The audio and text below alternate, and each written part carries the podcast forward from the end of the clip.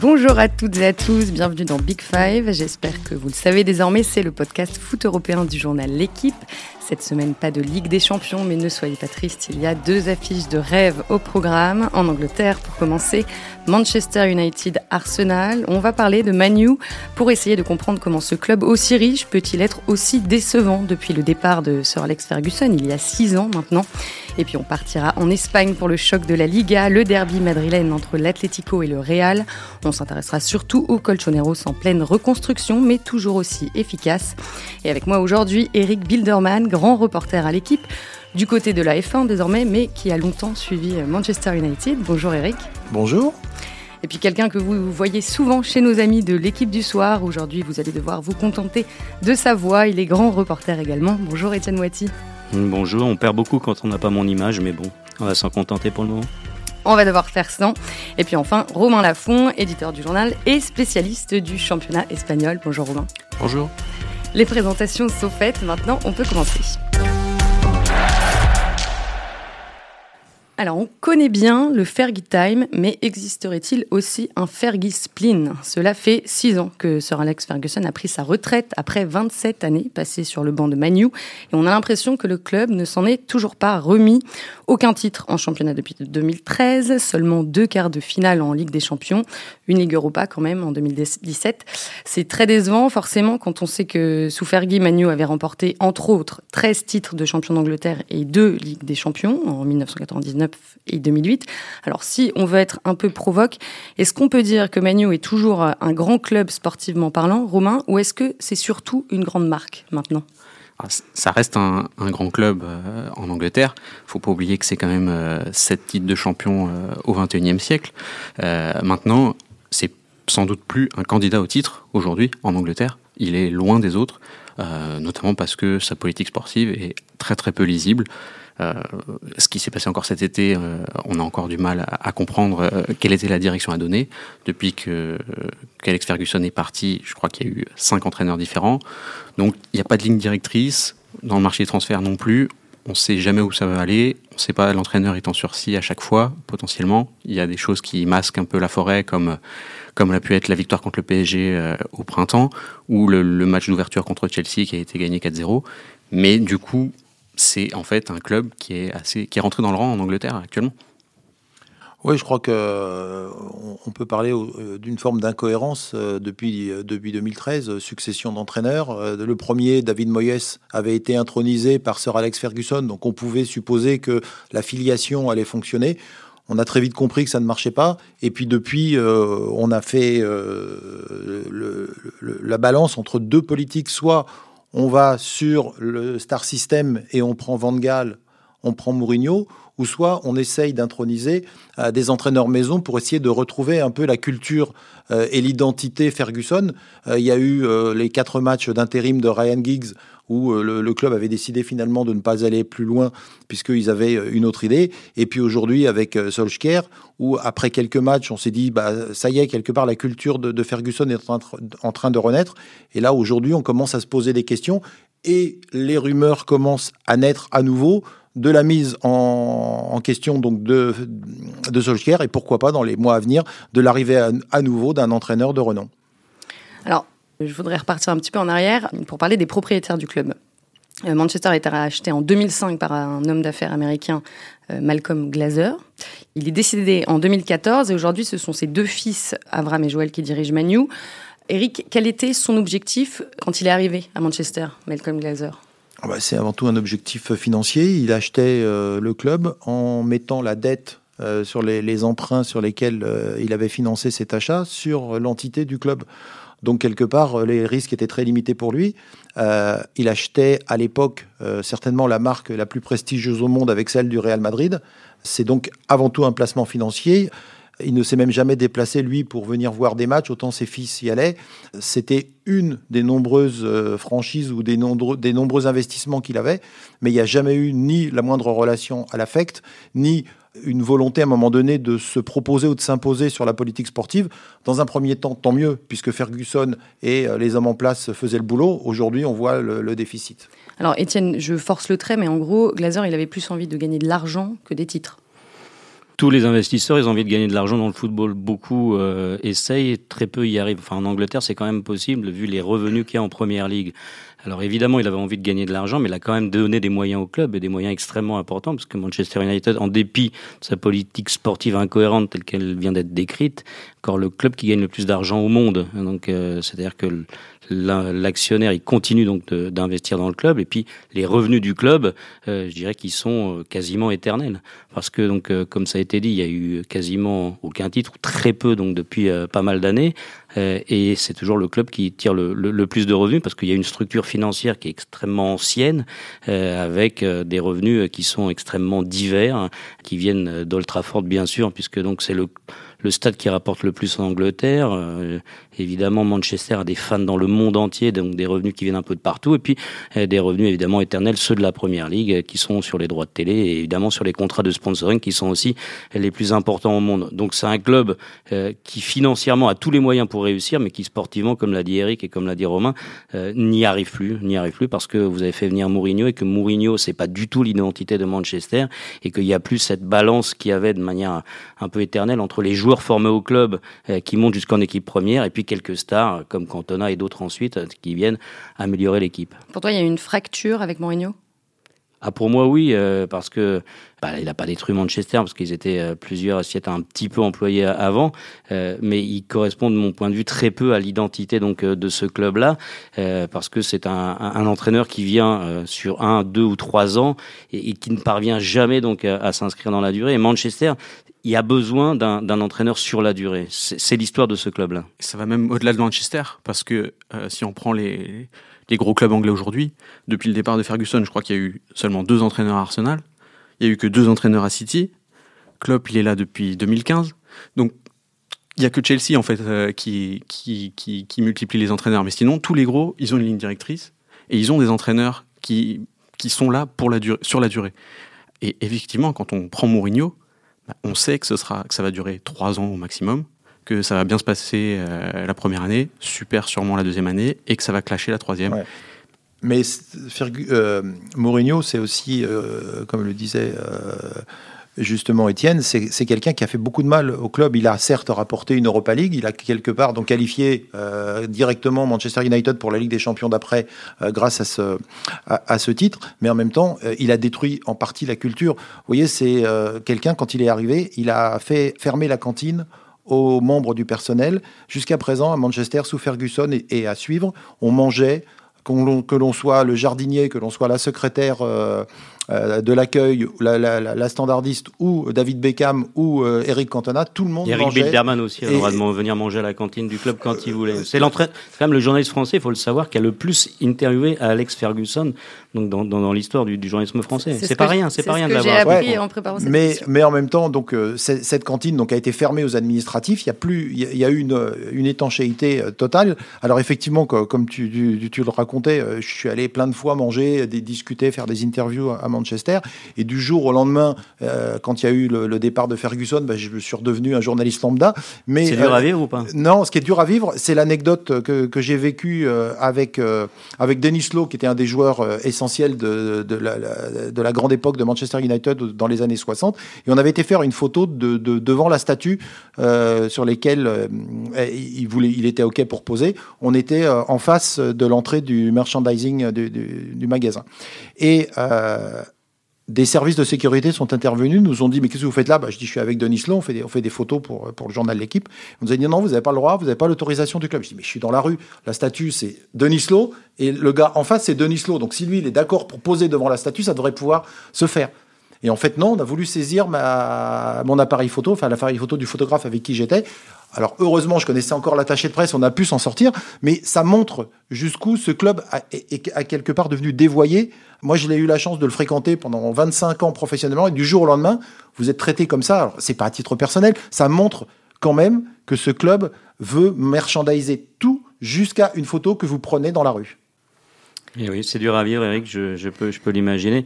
Mais plus sérieusement, c'est vrai que cette culture de club, cette culture de club, finalement, c'est ce qui fait la pérennité de ces clubs. Il faut fonctionner avec son identité. Donc Manchester a perdu au fur et à mesure de son identité. Et finalement, comme le disait Romain, ce sont les autres clubs anglais qui ont copié Manchester, c'est-à-dire avoir un entraîneur charismatique sur lequel on s'inscrit pour la durée, et, et, sur lequel on mise pendant plusieurs saisons. Et en dépit des résultats qui peuvent être moyens, on persiste avec lui. Parce que euh, Eric peut le rappeler beaucoup mieux que moi, mais Alex Ferguson, euh, ses débuts avec Manchester ont été catastrophiques, catastrophiques. Et il a été maintenu en poste et finalement il est resté tout le temps qu'on a décrit avec les titres qu'on connaît. Et le premier mois de Jurgen Klopp à Liverpool, il termine huitième et il perd la finale de la Ligue Europa. Donc Liverpool ne joue même pas la mm. Coupe d'Europe la saison suivante. Euh, et Ferguson est passé à un match d'être viré. C'était un match de, de Coupe d'Angleterre contre Oxford.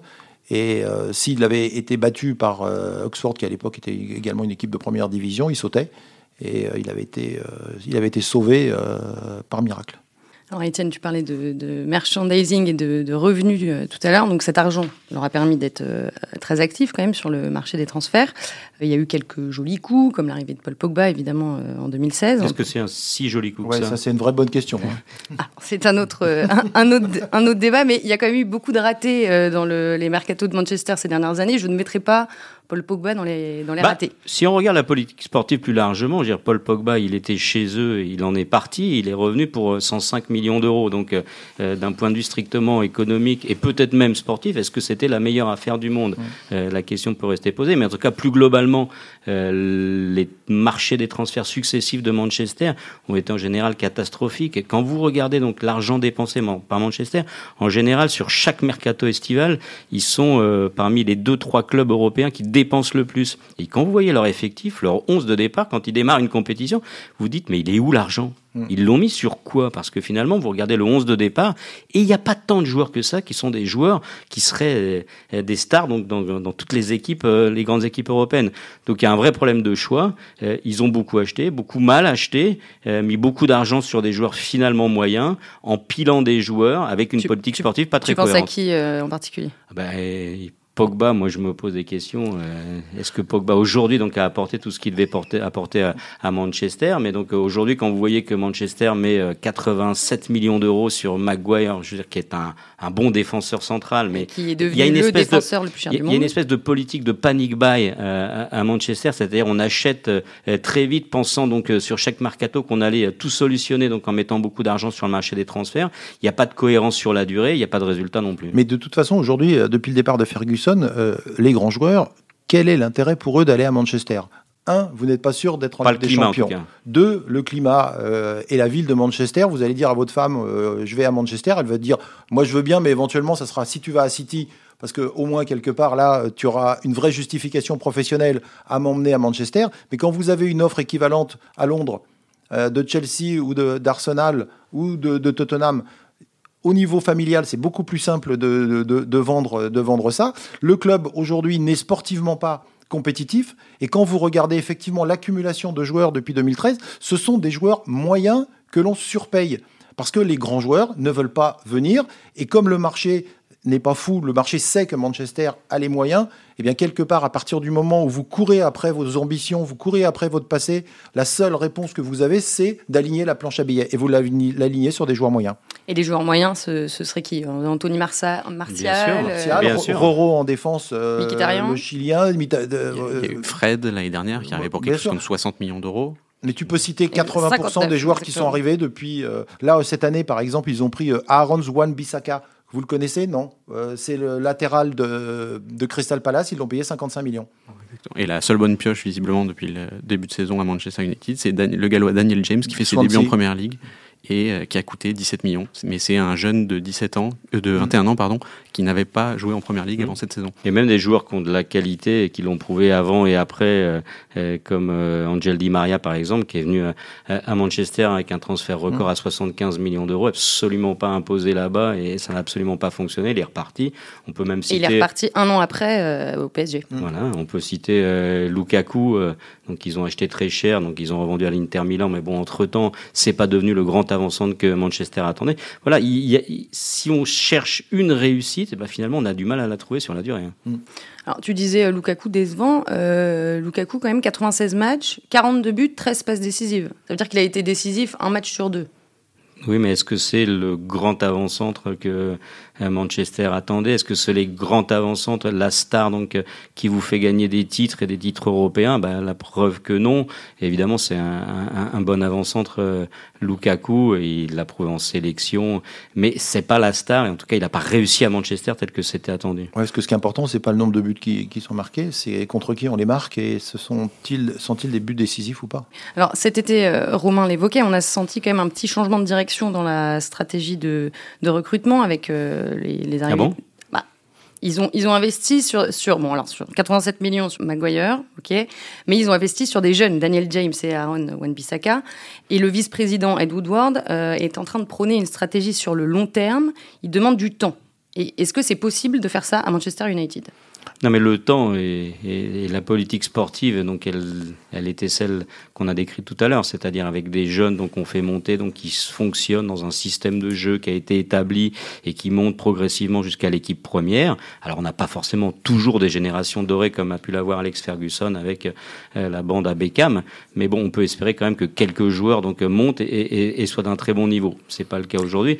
Après, on cite des jeunes, mais quand vous prenez des jeunes euh, à 55 millions d'euros, euh, ils sont des, des, joueurs extrêmement chers et pour lesquels on n'est pas des garanties non plus. Euh, donc Manchester a perdu la main donc euh, dans la formation, a perdu la main dans le recrutement, si tant est que d'ailleurs qu'il ait eu vraiment la main sur ces dernières saisons. On a l'impression qu'il n'y a pas de patron du sportif en fait. Euh, par exemple là, on, a beaucoup parlé cet été à Paris du retour de Leonardo et de tout ce qu'il a apporté, la cohérence dans le, dans le recrutement. On ne sait pas qui c'est le patron du, du bah, sportif à Manchester. Il n'y a, pas de directeur sportif. Euh, la question a été euh, posée très récemment par Ed Woodward, qui se pose effectivement le, euh, la question de l'opportunité de faire venir quelqu'un. Euh, Edwin van der Sar a fait, a fait part de son intérêt. Edwin van der Sar, il a joué, il a gagné, il est, il est quelque part aussi une forme de, bébé Ferguson dans, dans, la, capacité qu'il a eu de s'identifier à ce club. Mais en même temps, il a dit, moi j'ai un travail à faire à l'Ajax, et tant que j'aurai pas fini mon travail, je ne suis pas disponible. Mais il est clair que Manchester United ne peut pas aujourd'hui faire l'économie euh, d'avoir un personnage incarnant comme ça. Pourquoi? Parce que, un, le club s'est complexifié, il faut remettre de l'ordre, le marché des transferts on voit que le club est incohérent, et vous avez un entraîneur comme Solskjaer qui n'a pas ou peu d'expérience. Donc vous avez besoin d'avoir un charisme. Est-ce que euh, Solskjaer, il est déjà menacé cette saison, sachant que je rappelle le bilan, euh, Manchester est huitième après euh, six journées, de victoires, de nuls, de défaites?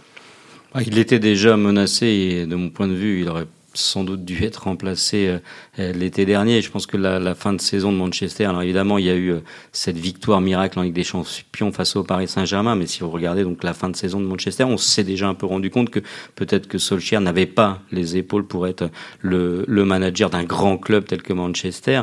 Donc, je pense que évidemment, même si c'est pas la culture du club, il peut être menacé. Et je crois que Manchester a déjà une dizaine de points donc de, de la tête hein, aujourd'hui du, du championnat. C'est beaucoup quand même à, à, ce stade-là de la saison. Et euh, on, semble repartir pour une saison euh, en tout cas vierge au niveau national.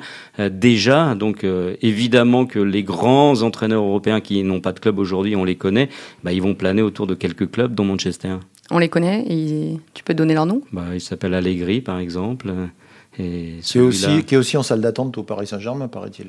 Et aussi, alors il y a évidemment Mourinho, mais on a du mal quand même à imaginer ah un retour de Mourinho à Manchester. Et je pense que Eric Bilderman aurait donc euh, euh, une jaunisse, donc euh, je pense que Manchester ne le fera pas rien pour ça. Mais justement, les supporters aujourd'hui ne sont pas dans l'attente de, la, la, mise à l'écart de Solskjaer. La notion de patience, elle est, elle est admise auprès des supporters. Le fait que ça soit un bébé Ferguson c'est un élément euh, complémentaire. Le fait qu'il fasse rentrer des jeunes, on a parlé de, James, on pourrait parler de, Mason Greenwood qui a marqué le but qui a permis à Manchester de ne pas être battu par Rochdale, club 17e de 3e division en Coupe de la Ligue. Pogba était sur le terrain. Manchester s'est qualifié hier soir euh, au tir au but 5, 5 euh, à 3. Il y, a, il, y a, il y a une forme de patience et de compréhension des supporters parce que quelque part, il vaut mieux perdre avec son identité que ne pas gagner avec l'identité des autres. Alors, euh, il n'y a rien de très positif là-dedans, très glorieux, mais aujourd'hui, la situation, est suffisamment grave pour qu'on se contente de perdre avec ses, avec ses valeurs. Juste un dernier mot euh, pour conclure sur Manchester. Très concrètement, euh, qu'est-ce qu'ils peuvent espérer là contre Arsenal? Oh, ils peuvent gagner contre Arsenal parce que, que, Arsenal aujourd'hui, euh, c'est pas non plus un modèle de, de vertu, de qualité sportive et il y a aussi des problèmes euh, là-bas. L'entraîneur est également régulièrement remis en cause. Alors là, ils ont, ils ont pris trois points la, semaine dernière qui les a remis euh, euh, dans le, top 4 mais je pense que s'il y a un match, en plus, il y, a, une telle histoire entre Manchester et Arsenal que souvent la balance penche en faveur de, Manchester.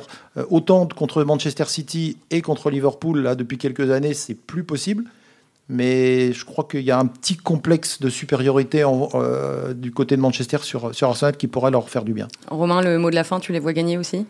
Euh, bah, C'est possible parce qu'il n'y a rien de plus irrégulier qu'Arsenal des, dernières saisons. Alors franchement, mais ce qu'il y a, c'est quel que soit le score, ce sera un, choc certes, mais un choc euh, entre guillemets de, seconde zone quelque part. un choc pour éventuellement jouer la Ligue des Champions la saison prochaine, mais plus un choc pour le titre. Pour les nostalgiques euh, dont nous sommes, euh, évidemment, quand tu parles d'un choc Manchester-Arsenal, euh, qu'est-ce qui nous revient comme image? Bah, Pas des images donc des, des, des, saisons récentes, c'est des affrontements entre Vieira. Et, les joueurs de Manchester sur le couloir, donc où on commence à se regarder, presque déjà à se mettre des coups de tête, et puis c'est des matchs somptueux sur le terrain. Et c'est vrai que c'est pas ça qu'on va sans doute vivre encore ce week-end.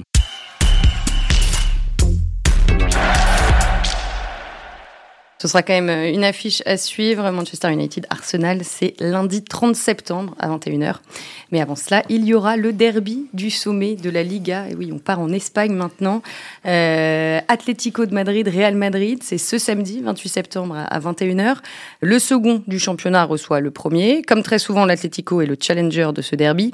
Alors on sait que l'équipe a été pas mal euh, remanié cet été. Leur meilleur joueur, Antoine Griezmann, est parti à Barcelone, évidemment. Lucas Hernandez et Diego Godin, notamment, ont eux aussi euh, quitté l'Espagne. Mais l'Atlético est toujours là, deuxième de la Liga, je le disais, avec quatre victoires en six matchs. Etienne, on a l'impression que cette équipe arrive toujours à se réinventer. Oui, c'est une obligation parce que parmi euh, les grands clubs européens dont euh, l'Atlético fait partie aujourd'hui, il y en a quand même extrêmement peu qui euh, aussi régulièrement vendent leurs meilleurs joueurs. C'est parti de, de Falcao, ensuite ils ont vendu Diego Costa, aujourd'hui ils vendent Griezmann, c'est véritablement leur meilleur joueur, leur tête d'affiche, celui qui porte l'équipe et malgré tout, ils réussissent à chaque fois donc à, se maintenir à un, très bon niveau. Alors par le passé, ils avaient euh, davantage de mérite d'ailleurs parce que euh, ils vendaient très très cher donc euh, leur meilleur joueur et puis ils le remplaçaient par un joueur qu'ils allaient chercher dans un club moyen et qui faisait monter et en général c'était une bonne pioche. Là en plus maintenant l'Atlético a des moyens financiers assez importants, aussi importants que les autres voire beaucoup plus que certains et ils sont capables de signer un joueur à plus de 100 millions d'euros comme ils l'ont fait avec Joao Félix. Donc ça veut dire qu'aujourd'hui il y a toujours la stabilité, il y a toujours la même politique où quand un joueur veut partir on le retient pas à tout prix mais on est capable de rebondir, et aujourd'hui même avec des moyens financiers. 126 millions pour Joao Félix. Un cadeau. Pour euh, faire la transition par rapport à Manchester United, bah, c'est un projet autour d'un entraîneur qui est en poste depuis des années. Mm. L'effectif se renouvelle, mais l'entraîneur est toujours là, il a sa ligne directrice, il, fait, euh, il, recrute des joueurs en fonction de ses idées et ça fonctionne. Mm. Mais ça serait incroyable qu'ils arrivent dès cette saison à, trouver euh, une osmose qui les mette au même niveau que, que celui qui était il y a deux, trois, quatre saisons, puisque l'année dernière c'était un peu, un peu plus compliqué, parce que quelque part les grognards sont partis. Il n'y a pas que Griezmann, en France on parle de Griezmann, mais vous avez perdu Juan Fran, vous avez perdu Philippe et Louis, vous avez perdu Godin, c'était les, les, les, Lucas Hernandez aussi. Lucas Hernandez, mais euh, Lucas Hernandez c'était un jeune joueur qui n'est pas toujours titulaire. Les, autres c'était, c'était euh, depuis 7-8 ans, c'était les titulaire. Bah, Comment pas toujours titulaire quand même la, charnière, la, la, la, défense de, de l'Atlético type était Juan Fran, Jiménez, Godin et Philippe et Louis. Et, Lucas Hernandez était une sorte de dépanneur extraordinaire qui était performant aussi bien dans l'axe qu'en latéral moi des dépanneurs comme ça. Ah, absolument. mais c'était pas un titulaire indiscutable de, la défense de l'Atlético. Non, mais l'essentiel, c'est de se dire que euh, ce qui a fait la culture de, ce club, les Uruguayens, les Argentins, tous ces Sud-Américains euh, qui s'étaient imprégnés, euh, qui avaient été imprégnés par Diego Simeone de, cette, euh, de, cette volonté de, faire de ces matchs des batailles et de faire un pressing et de défendre, de, jouer les, les contres à fond. Là, il, va, il a fallu reconstruire cette, cette philosophie. Quand ils prennent par exemple Tripier euh, le, défenseur latéral de, Tottenham, c'est quelque part un soldat exactement dans la culture de ce que Diego Simeone va faire. Maintenant, Trippier, il, je vais envie de parler vulgairement, il en a, il en a CHIER, a travaillé avec Diego Simeone. Mais ce que va devenir Trippier dans les, dans les deux ans qui viennent, ça va être énorme et je pense qu'il va falloir peut-être encore attendre un an avant de vraiment euh, savoir si ce club s'est reconstruit avec les mêmes valeurs. Alors dans, les arrivées, on peut parler aussi de Mario Hermoso en défense centrale euh, et Marcos Llorente qui est arrivé du, Real au milieu. Euh, est-ce que maintenant ils ont l'effectif taillé pour gagner la Liga ou la Ligue des Champions? Mais gagner la Liga, ça va devenir possible, pas tant par le recrutement qu'ils ont fait et par euh, leur effectif, parce que bon, ils vont quand même devoir, euh, comme l'a dit Eric, ils ont quand même perdu euh, au-delà de Griezmann et de Lucas Hernandez, donc beaucoup de joueurs importants, notamment en défense. mais c'est plus sur le Real et le Barça que finalement il y a peut-être aujourd'hui une possibilité. Le Real est en pleine reconstruction et il y a quand même encore des doutes sur quel va être le niveau réel du Real pendant toute la saison. Et puis pour le Barça, qui lui a recruté Griezmann et qui a un, un, bel effectif, l'objectif numéro un cette saison pour, pour le Barça, c'est la Ligue des Champions. Donc il y a une petite ouverture, Messi, on le voit, donc euh, est un peu blessé sur le début de saison, va peut-être pas jouer tous les matchs de Liga. Donc il y a peut-être une ouverture s'il y a un club comme l'Atlético qui réussit donc à faire une saison avec pas mal de stabilité à un bon niveau, il y a une possibilité. Ça va dépendre de, de plusieurs éléments. Ça va dépendre de est-ce que Joao Félix, qui a montré de belles promesses jusqu'à présent, est-ce qu'il est capable de sublimer cette équipe? Par son talent C'est sûr, du talent, c'est sûr, il en a. Euh, son, c'est son, un de ses premiers formateurs à Benfica, Renato Paiva, qui me disait que c'était Bernardo Silva en plus créatif. Donc, imaginez un petit peu le, comment il le voit. Il a eu les deux, il a eu les deux sous ses ordres. Bernardo Silva, euh, l'ancien monégasque qui est à Manchester City. Voilà. Euh, maintenant, la question, c'est est-ce que Diego Costa, qui a marqué son premier but hier soir, sera au niveau qu'il a pu avoir quand il sublimait euh, Griezmann. Et puis, surtout, cette défense, c'est euh, la défense qui a été reconstruite intégralement. On parle effectivement de, Griezmann, mais c'est les trois quarts de la défense mmh, qui sont partis. On ne sait pas encore. Il, euh, Diego Simeone a fait la continuité, il a plutôt fait évoluer Savic et Jiménez qui était déjà au club en charnière. Il, il a effectivement changé les latéraux. on ne sait pas encore exactement la hiérarchie en défense centrale, mais du coup, c'est entre la moitié et les trois quarts de la défense hmm. qui aura été renouvelé. Donc ça, c'est la grande inconnue. Et ils ont, réussi, ils ont fait une, une, série de trois matchs où ils ont encaissé deux buts à chaque fois. Donc on voit que c'est pas encore totalement au point. Hmm. Est-ce qu'ils auront les armes euh, pour faire tomber euh, le Real samedi? Depuis que hum, Diego Simeone est l'entraîneur de l'Atlético, depuis 2011, euh, le bilan des, des est assez équilibré.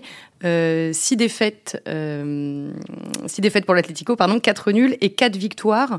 en arrivant, Diego Simeone a un peu redonné du, du piment au derby. Oui, il a redonné du piment et puis en même temps, on va tous se souvenir des deux défaites en finale de Ligue des Champions euh, qui en plus étaient des, défaites cruelles, c'est-à-dire qu'à aucun moment le Real a pris le dessus sportivement euh, sur ces deux matchs, mais euh, dans, les derniers, dans les derniers instants, ils ont, ils ont renversé le, résultat. Et il y a toujours, toujours ce, ce complexe à l'Atlético de subir la loi, la loi du Real. Donc, euh, euh, même quand on a un Real qui n'est pas, euh, je les ai encore vu jouer contre Sasuna hier, bon, ils avaient eux aussi fait tourner l'effectif, ils s'en sont sortis, mais c'est quand même pas un Real brillant il y a les moyens pour l'Atlético de, faire quelque chose. Mais encore une fois, moi je rejoins Romain, c'est que la défense pour l'instant n'est pas au point. On mesure pas tout à fait ce qu'a été le, le travail de Diego Simeone. Parce que l'Atlético Madrid, aujourd'hui, c'est un des plus grands clubs européens. C'est-à-dire, c'est un des mm. clubs européens qui a eu les meilleurs résultats. Mais l'Atlético Madrid, quand on est un vieux journaliste comme Eric et un petit peu aussi euh, comme moi, on se souvient d'une équipe qui n'a jamais été capable d'avoir le moindre résultat. C'était une équipe totalement fantaisiste, euh, qui n'avait aucune continuité, une politique sportive qui était inexistante et des résultats qui étaient le plus souvent euh, irrégulier au mieux et catastrophique au pire. Et, et, et, les avoir amenés en aussi peu de temps, donc au sommet du football européen, c'est un exploit absolument euh, phénoménal. Je veux dire, en Espagne, il n'y avait que le Real et le Barça, il n'y avait rien d'autre. Et en Europe, réussir donc à disputer mm. des finales de Ligue des Champions aussi vite, franchement, chapeau. J'ai l'impression qu'on le réduit souvent, Diego Simeone, à, à l'image du guerrier, à un simple meneur d'hommes. Mais pour avoir euh, tous les résultats dont tu parles, il faut quand même être un sacré euh, technicien. Ah, c'est une formidable machine à gagner c'est un système. C'est généralement, euh, bah, ça, bouge, ça bouge assez peu. Hein. Ils, ont, ils ont commencé la saison en 4-4 de losange, mais c'est très vite revenu euh, au 4-4 de classique, de ligne de 4. Les mecs qui font leur boulot, qui se replient systématiquement, les attaquants qui font le, premier pressing, qui se donnent comme des chiens. Et il n'y a que certains joueurs qui y arrivent.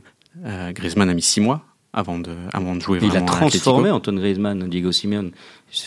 À partir du moment où il a signé à, l'Atlético, comme le dit Romain, il avait du mal au début, mais voir le joueur qu'il est devenu, euh, c'est un bénéfice incroyable pour l'équipe de France. Il y, a des, joueurs qui n'ont pas réussi.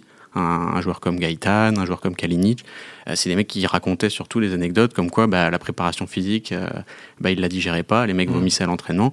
Euh, il, y a, il, faut avoir, il faut avoir le coffre pour encaisser, pour encaisser ce, ce, ce, travail physique. Et en plus, en même temps, c'est sûr que c'est des mecs qui savent, qui sont pas embêtés avec leurs pieds non plus. Faut pas, faut pas les caricaturer dans le. Voilà, c'est une équipe qui défend, qui joue comme des.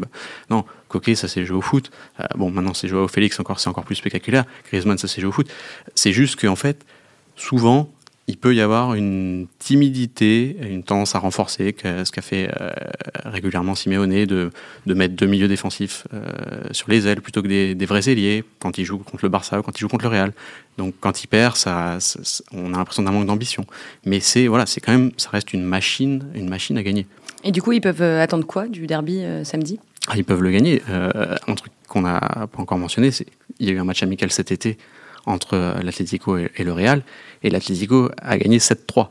Donc, même si c'est un match amical, que ce ne sera pas exactement les mêmes compositions d'équipe, c'est un symbole fort quand même. Et ça montre que même, même, même avec une défense pas encore euh, au point, euh, ça, ça, peut, ça peut fonctionner. L'équipe du Real qu'on a vu contre le Paris Saint-Germain, elle peut être battue par beaucoup de monde quand même. Hein. Oui, oui, mais là, ils vont Notamment vouloir par l'Atlético. Ils vont vouloir prendre leur revanche. Oui, mais entre vouloir et pouvoir, il y a parfois une toute petite marge. Et donc, euh, moi, souvent, je veux beaucoup de choses et j'ai pas toujours tout ce que ouais, je veux. Je crois pas qu'ils veuillent prendre, prendre leur revanche. Je crois que ce 7-3, il a une, euh, une valeur anecdotique pour les supporters. Il en a une Espagne, valeur symbolique. En Espagne, il n'y a pas une valeur si anecdotique Ouais, que moi, ça. J'étais moi en Espagne à ce moment-là et euh, c'était euh, les, les, les, les titres, les gros titres de la presse. dis, ils en ont c'est- parlé plusieurs C'est jours. exactement ce que je te dis, c'est que ça a une valeur importante pour les supporters. Les médias, bien entendu, font mousser les choses, d'autant plus en Espagne que les, les- les médias sont attachés à des clubs.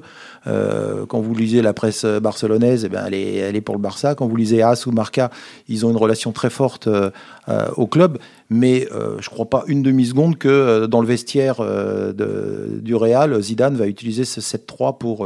je crois qu'il y a- il y, a des vraies valeurs de, de, de volonté de, battre l'Atlético qui vont pas se- s'accoler au 7-3. En revanche, sûrement, Ramos, vu que Diego Costa a mis un quadruplé lors de ce match amical, je pense que Ramos voudra sans doute s'occuper de Diego Costa et ça risque d'être un, beau duel. Ouais, mais même sans ça, il s'occupe de tout le monde et les duels, il y en a toujours avec lui. Eh bien, on va suivre ce duel entre Diego Costa et Sergio Ramos très attentivement, mais c'est terminé pour aujourd'hui. Merci beaucoup à tous les trois, Eric Bilderman, Étienne Moiti et Romain Lafont. Merci aussi, comme chaque semaine, à Roland Richard et à Louis Godefroy pour leur aide très précieuse.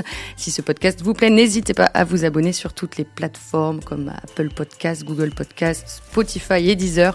On se Moi, pour écouter Bill Merman, je m'abonne. Alors là, ça c'est sûr. Et ben voilà, faites comme Étienne Moiti. Je peux, Et on pas, s- je peux pas dire mieux. Et on se retrouve la semaine prochaine pour la deuxième journée de la Ligue des Champions. À très vite.